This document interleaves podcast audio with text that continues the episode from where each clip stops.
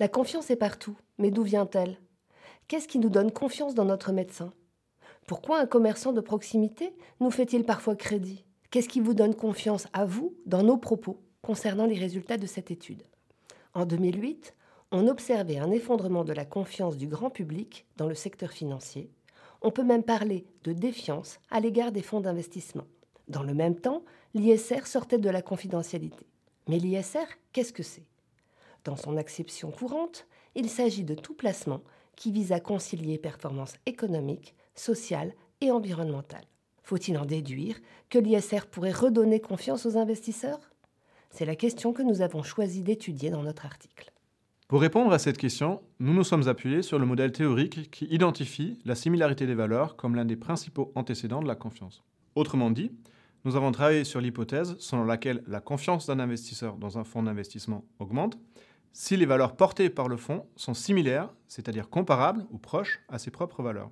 Pour cela, nous avons interrogé environ 200 investisseurs concernant leur confiance dans des fonds d'investissement dont nous avons fait varier les valeurs morales.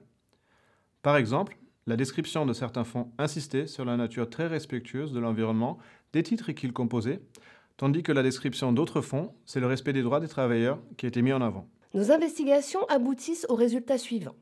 Premièrement, en l'absence d'informations sur les valeurs portées par le fonds, c'est le niveau de performance financière qui génère de la confiance chez l'investisseur. Deuxièmement, lorsque le fonds possède un label éthique, cela n'a pas d'effet sur la confiance de l'investisseur. Et enfin, troisièmement, pour les fonds qui portent des valeurs morales plus précises qu'un simple label, le niveau de confiance de l'investisseur dépend de la proximité de ces valeurs avec celle du fonds.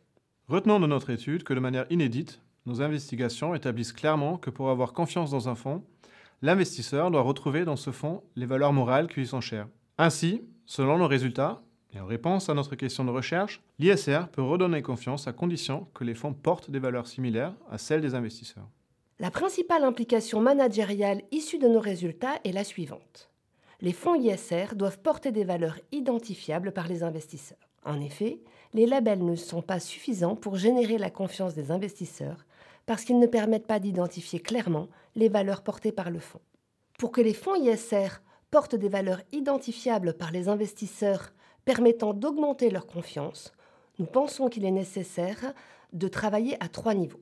Au niveau de la composition des fonds d'abord, il s'agit de privilégier les fonds thématiques aux fonds responsables généralistes, majoritaires aujourd'hui. Ces fonds thématiques, spécialisés, dans les énergies renouvelables par exemple, sont en effet plus à même de porter des valeurs claires, précises et donc identifiables par les investisseurs.